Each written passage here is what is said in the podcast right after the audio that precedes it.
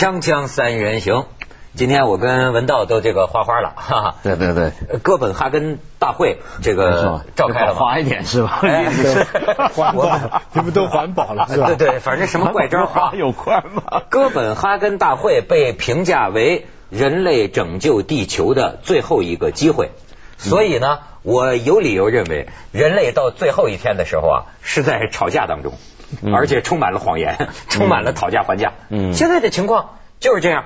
但是呢，好在哥本哈根呢，对我们锵锵三人行还是这个青眼有加，是吧？邀请我们派代表参加，还说了，就说我们很重视啊，就不把你们列入中国代表团，你们单列的。是吗啊，我们的代表去了之后呢，我们普世价值观，没错，呃，联合国都讲了，说你看你们这么尊贵的客人来了啊，这个首脑级的这个会谈呢、很闷啊，他们也不说实话，你们就别参加了，是吧？你们呐，只要在我们哥本哈根街上转转，我们这会就算有合法性了。这这是吧嗯，所以我们这个代表啊 很牛啊，汪永辰呐、汪永辰呐、我们的嘉宾对吧？当然，汪永辰同时也是受他所在的单位的派遣。这个汪汪汪汪汪永辰，咱知道是著名的环保对 NGO，嗯我估摸这次准备去搞个自焚什么的，是吧？本来他们也叫我去的，呃，自焚嘛？不是，本来也有一些组织叫我去做观察员嘛。对呀对呀但是一去这十来天看人吵架，然后后来我觉得这个这个时间实在排不过来。不过这个会啊，它真的是一个全球性的。我发现相对之下，中国虽然我们媒体很关注，嗯。但是我觉得一般老百姓身上感觉不到这个热度啊，这个落差是很大太遥远了他们是吧？嗯？但是因为你比如说，你看呃，昨天有个破天荒的事情嘛，你知道吧？就全球四十多家的报纸，五十六家。五十六家报纸。共同社论，用一个共同社论，第一次没试过的。五十六家报，中国也有家报纸参加，中国两家，南方都市报，啊还有今外是共同社论。共同社论反暖气。啊，不是反暖化，反暖反暖气，反暖这个常识。反暖化啊，他们都在啊。也也对，也对，就是不用暖气就少一点暖化嘛。没错，我那我还知道了，就共同的一个温度二度，这最危险。现在就是说这是。二度是安全，对超过二度就是说人类就是分水岭啊，生死存亡一线，就是能不能我们把温度控制在变暖二度以内以下对嗯哎，所以现在闹的这个不可开交嘛。然后呢，这个我们汪永辰作为我们的代表，在哥本哈根街上转了转，哎，他给我们在哥本哈根现场，呃，咱们听他聊聊一段啊。嗯，我是十二月六号的晚上到的哥本哈根。那么这次这个大会的热闹呢，可以用昨天在注册的时候，有的人是花了三个小时排队才进去。呃，讨论的焦点主要是一般的呃发展中国家和发达国家。呃的不同的观点吧，呃，其实，在前世界银行的首席代表他呃有过一个比喻，他就说好像是呃一堆富人在吃一顿大餐，等到这个餐快结束的时候，来了一个穷亲戚，喝了一杯咖啡，然后大家说哦，这顿饭我们要分摊这个钱，那显然对这个穷亲戚是不公平的。那么呃，我们。昨天听到了中国发改委副主任谢振华他的有一个吹风会，主要是对中国记者。那么他就说，这个他们在他们那个层次，呃，这个。讨论的这个会的这个焦点呢，一个呢就是要双轨制，在这个排放的时候，发展中国家和发达国家应该不一样的。再一个呢，就是要各国要承诺自己的这种减排的这种指标。那么昨天在这个讨论的时候比较激烈的还有一个就是，呃，比如说这种发达国家，他们说应该对现在发展中国家在技术转让、在资金上给予支持，因为他们在发展的过程中已经。有了那么多的碳排放，已经占有了那么多的资源，所以应该对发展中国家的这种发展呃做呃有责任。但是这个到底能够呃承诺多少，也是这次会上的一个非常大的一个焦点吧。大家应该说就是呃我在。一上一到哥本哈根，坐在出租车上的时候，那个司机英文不太好。我问他：“你知道哥本哈根会吗？”他就拿两个拳头这样互相打着，那个意思很明显，就是说这是一个打架的会。但是他说他蹦出一个英文单词，他说 difficult。但是呃，从这两天大家看到的这种热情，依然抱着希望。呃，physical physical 是什么？difficult difficult，他说 difficult 很困难，哦，difficult，他说 difficult。哦，是吗？很这很，但是 physical 就是肉体打架。对对，哎呦，差不多呀！你看这咱中国很牛啊，现在，嗯，不是中国现在不都说当心捧杀吗？嗯，呃，现在这就是打一巴掌揉三揉啊，都是这样的。先说你怎么怎么着，然后呢又说你中国这个引领绿色革命了，都说这个。然后中国呢，我们先做了这个承诺，我们好家伙减多少百？减减四成五，对吧？然后就有理由说别人了。然后咱们那个什么首席谈判代表嘛，叫苏伟，你讲这个英英语，在记者会上苏伟还讲句英语呢，说什么那个欧盟。说拿一百亿美元出来，听起来好像很多。全世界的人平均起来，一个人还不到两美元，在哥本哈根买杯咖啡都买不起。说这个咖啡的英文 coffee，c o f f e e，但在棺材英语棺材呢是 c o f f i n，很像。他所以说我的同事说，连棺材本的钱都不够，这 开始唇枪舌剑。因为这个会啊，因为呃，我觉得刚才那个比喻很好，但是还可以有一个比喻来讲这个污染的情况啊。它有点像什么呢？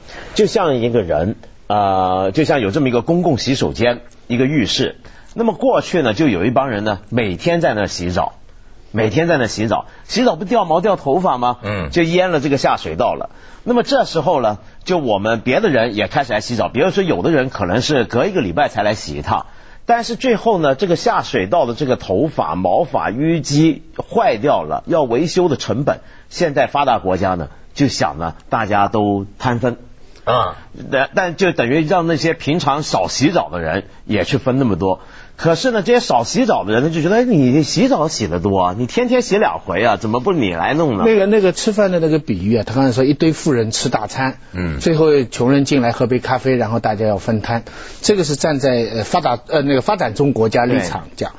那么站在发达国家的立场，他是怎么他的这么一个意思呢？他就是说，我们这个吃大餐是吃的很不该，但是问题是现在进来喝咖啡的人呐，他们将来也要吃大餐。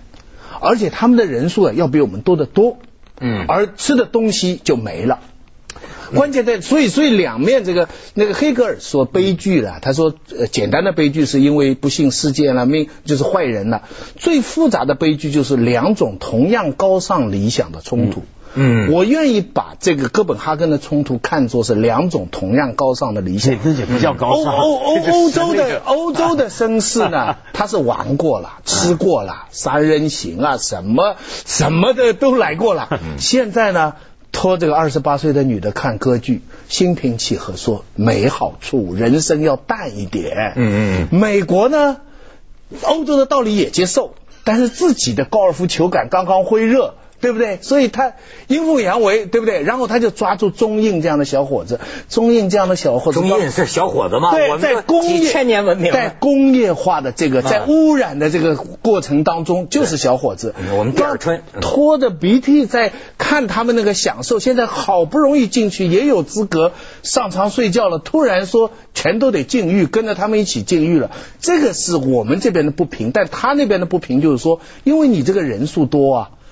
就是说，美国的逻辑是这样。他说，他们算下来说，要是全世界人都像美国这样的生活方式，需要七个地球。对，我跟你讲啊，美美美美国呀，凭什么他有七个地球，就我们怎么办呢？对对，最后一天呢，奥巴马呀要去那儿。对，你知道奥巴马现在啊就有两番讲话，很考他的技技巧和经验。嗯，奥巴马这趟去欧洲是吧？先去什么挪威奥斯陆领他的诺贝尔和平奖，嗯，然后再去这个哥哥本哈根，还是先先后我倒了。反正呢，美国这两天不是宣宣布了六种气体是什么有害气体，有毒的公害，就就准备控制。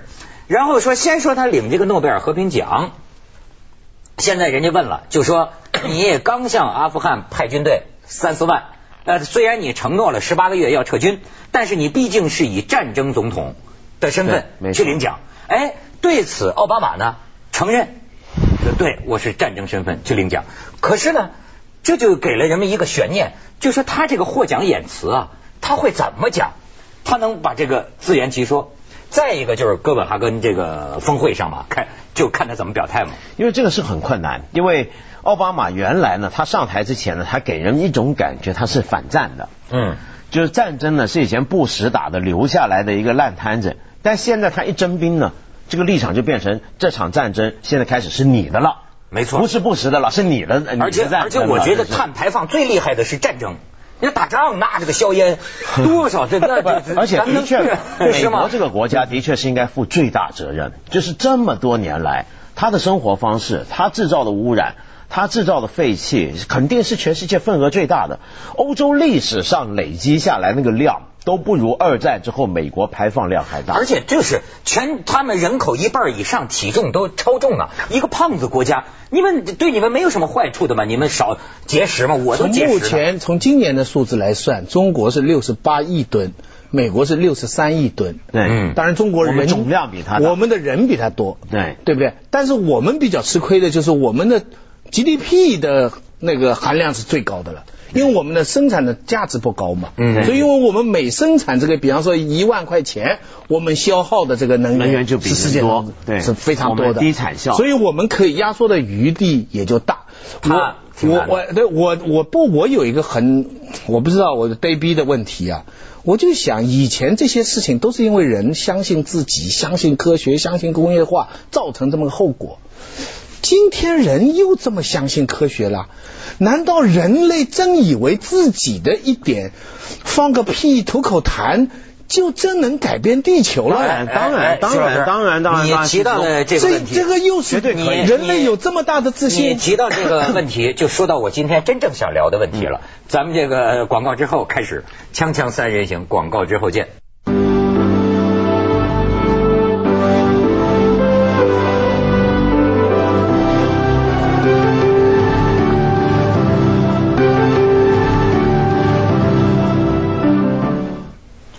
这个啊，我这个不懂科学的人民群众的意见，我汇总一下啊，就是咱们现在在很多问题上没有办法，嗯。就是你只能相信科学家，嗯。但是科学家可信不可信？嗯。科学研究的背后又是些什么？你比方说啊，我对这个事儿的这个态度哈不反对，呃的原因是什么呢？我就是怕万一，对吧？很有可能是这样。那要是这样，这个代价太大了，对我们付不起，所以这么弄。可是呢，也不是说不可以有怀疑的声音。对，怀疑的声音来讲，第一，这个地球啊，到底是不是在变暖？比如说这次有的国家也提出来，看来那个不光是个八卦新闻，就是说有黑客呀、呃，入进进入了这个气候研究小组，就联合国这个科学家之间的电子邮件，把它公布出来，发现至少有的科学家为了得出全球暖化的结论，刻意的掩饰、修改，呃，在另一些地区气候变冷的一些证据，这有的国家当证据，这次也提出来。对，尤其阿拉伯产油国家。哎，再者说呢，呃呃，也有一些这个不懂科学，但是懂懂很多历史知识的人讲，说像咱们中国人的这个记载，古籍当中的记载，河南在夏商周的时候，大概是有大象的。是很温暖的，嗯包括陕西嗯是很温暖的。那么那个时候也曾经非常暖，也就是说呢，甚至现在这个咱们中国的科学家研究那个湖底的泥气象资料，说三百年前也经历过很暖的时期，甚至说呢，呃，在地球的温度可能会比现在更高。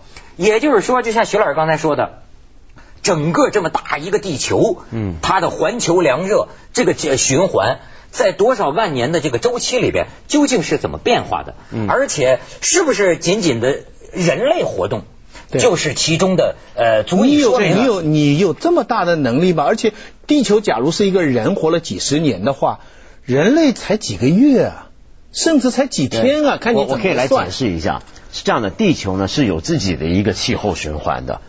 比如说，在十九世纪的时候呢，中地球就进入一个所谓小冰河期，就以前是冰河期嘛。冰河期后来在暖化的时候呢，曾经有段暖到什么程度？就像你说的，河南是能够出大象，像原始丛林一样。那个时候河南，然后当时的北爱尔兰、苏格兰，就今天我们想起来要穿大衣很冷那些地方啊，温暖潮湿的一塌糊涂。嗯那么后来呢，进入小冰河期之后，又逐渐越来越冷，越来越冷。然后它是自己有循环，这个循环决定于什么呢？它往往是决定于，比如说像太阳活动的周期，有时候呢是一些火山爆发。是比如说像十九世纪中的时候，就有一次印尼的一个火山爆发，那次很有意思。就本来那时候是该变暖了，但是它这个火山爆发，火山灰进入对流层，空气是稳定的那个层，然后就一盖把整个地球盖了一圈，盖了一圈之后呢，这个太阳辐射反射回去，嗯所以那几年冷的要命，地球上。但是现在呢，科学家做的一个基本上科学界有共识的地方在哪？就是如果我们根据，比如说，因为我们现在掌握的技术可以知道以前的地球气温了，嗯，把以前的地球的实际气温做一个量表出来，再把太阳周期活动、火山爆发等自然因素的影响可能造成的温度变化也做一个表出来，你就会发现呢，这两条线啊，呃，中间有差距。这个我们预测总是有误差嘛，但是呢，他们总是大概起伏是一致这么上的。结果到了最近一百五十年，出现一个什么趋势？就是你太阳活动周期跟火山爆发，它这个周期还在下头这么上上下下，嗯嗯，但是我们气温上升了，却一直这么上。那中间这多出来这一百五十年，这多出来这个到底是怎么回事？什么东西让这一百五十年归咎到工业化身上，突然产生这么高的的温度的一个变化，这么上去了，那是什么呢？那现在呢，也有人会说啊，可能还有别的理由，但是目前我们能够找得到的最可信的理由就是碳排放。碳排放就是啊，这个事儿啊，为什么我说呃很有可能？咱不是说不相信科学家，但是呢，我也觉得说，呃，你比如说啊，发达国家。你们是有闲工夫开始聊这问题了，对。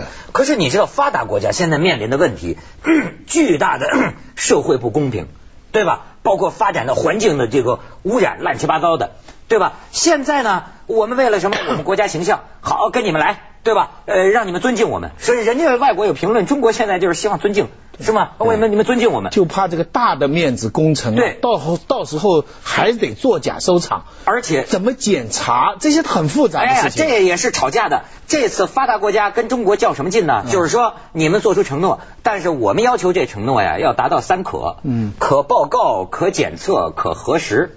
但咱们中国怎么聊呢？说这个三可没有道理，对吗？你要给我们提供技术啊，我们让你三可；你要不给我们提供技术，我们自主减排的话，三什么可？我们自己可就可。可是你知道，还牵涉到国家机密，到时候他他这有一个什么问题？我听过一种阴谋论，嗯，就是说现在这个经济的发展这个这个态势之下，对吗？那么呃，过去有人讲碳排放。是可以当成类似于货币一样，将来去交易，对吗？你们去交易。那么再一者说呢，你美国投入上千亿的美元研究这个新能源，研究包括这种减排的这种技术。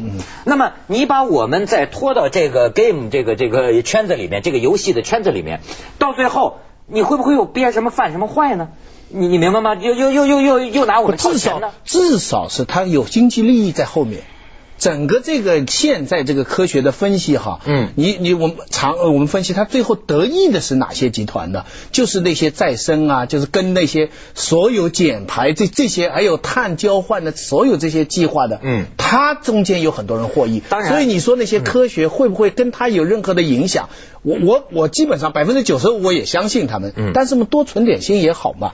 另外一个从公理的角度来讲，像印度现在还有四亿多人是没电的。是四亿多人没电，你已经叫他在减排了，你这我觉得他妨碍人家基本人权的。不过这个这个这个，咱们先先去一下广告，锵锵三人行，广告之后见。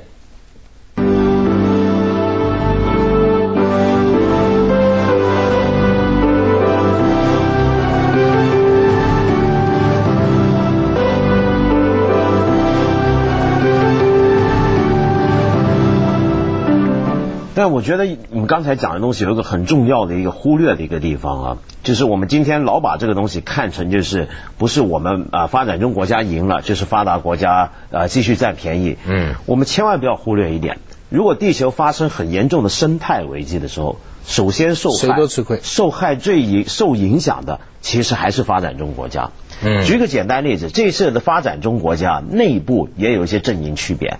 当然，中国、印度是老大，尤其是中国。但是不要忽略有这么一些国家：马尔代夫、图瓦努，嗯啊，尼泊尔。哎呦，现在是什么？马尔代夫一烟全没了。他跟我们立场有点不一样。尼泊尔的内阁跑到喜马拉雅山五千多米那个大本营开会。马尔代夫是潜水，潜到水底开。因为这些国家你就看到，受气候影响他最最首先遇到问题，接下来受到影响的呢，很可惜啊，就美国这些国家占的优势最多。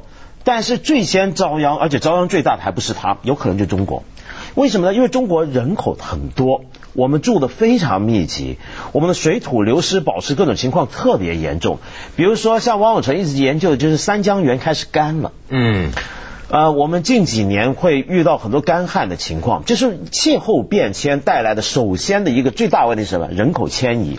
人口迁移什么意思？就是很多地方没办法住人，他要人口转移的时候，对我们就保护环境这些没问题我我完全同意。我们现在就讲为什么咱们现在还在支还在支持这个事儿啊？就是说，如果真是这么回事儿，那当然所做的一切都是应该的。但是我就怕呢，万一全世界这么折腾了半天，最后这个温度还一直往上升呢，碳排放减下来了。地球还在变暖呢，这我告诉你，我告诉你要饿死，我告诉你，咱们呢？我告诉你，那不是白忙活了吗？你别这么想，这个想法很危险。嗯，为什么呢？因为现在我们的科学家、科学界内部的共识啊是相当一致。就算过去有怀疑派，像龙伯格这种嗯科学家最有名的意见分子，他现在都承认人类是会造成全球暖化，他只是认为这个份额该怎么算，该占多少，这一点上有分歧。嗯了解吗？第二就是我们要注意到。